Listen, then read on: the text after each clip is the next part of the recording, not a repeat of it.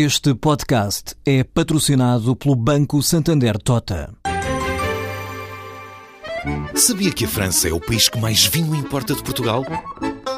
E que os Estados Unidos são o maior importador de calçado do mundo?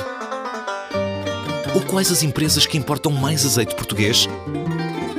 No portal Santander Trade, encontra todas as respostas para internacionalizar a sua empresa, desde mercados a procedimentos, redes de contactos e ferramentas para dinamizar a sua atividade exportadora. Descubra mais em santandertrade.com. Santander Tota, um banco para as suas ideias.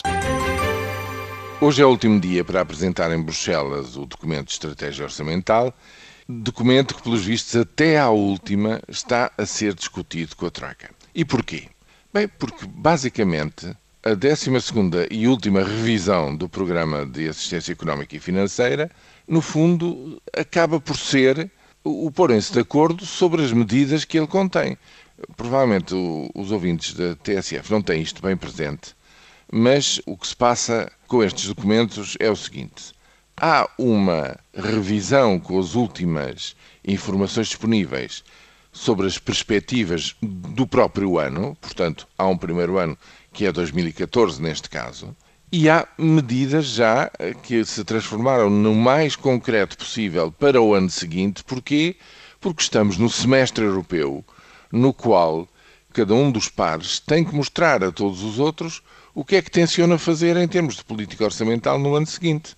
Ora bem, é verdade que o documento final, é acabado com todos os pormenores, só tem de ser entregue no Parlamento Nacional a 15 de outubro, mas, no essencial, as grandes medidas, as grandes opções, quando eu digo não é em termos genéricos, mas é já muito concretamente, têm que ser partilhados com os parceiros neste exercício do semestre europeu, agora, neste momento.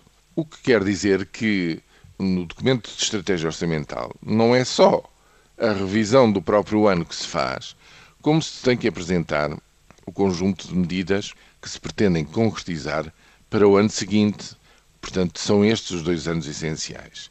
2016 e 2017 são, digamos, já um exercício muito mais vago, muito mais teórico, quase volitivo daquilo que se gostaria que acontecesse nos dois anos uh, posteriores. Portanto, o que está aqui em causa é o que é que se vai fazer para o ano, o que é que se vai meter no Orçamento de Estado para 2015. E nessa medida, eu interpreto a intervenção do Ministro da Economia, Pires de Lima, como sendo o porta-voz de uma vontade dentro desta, digamos, uh, discussão, para não dizer de contraposição de posições que está a decorrer com a Troika neste momento porque o que ele diz, não sendo uma promessa, não pode ser uma promessa, porque não, não há uma decisão firme.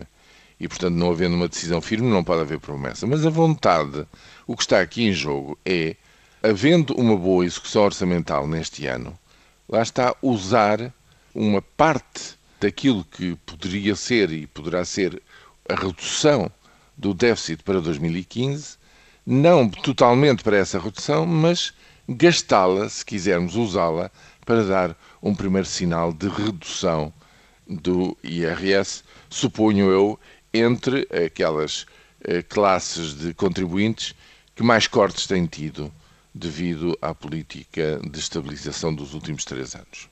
É isso que está em causa e eu julgo que é essa, digamos, a, a, a dificuldade de fechar o documento, que aliás tem que ser entregue hoje em Bruxelas.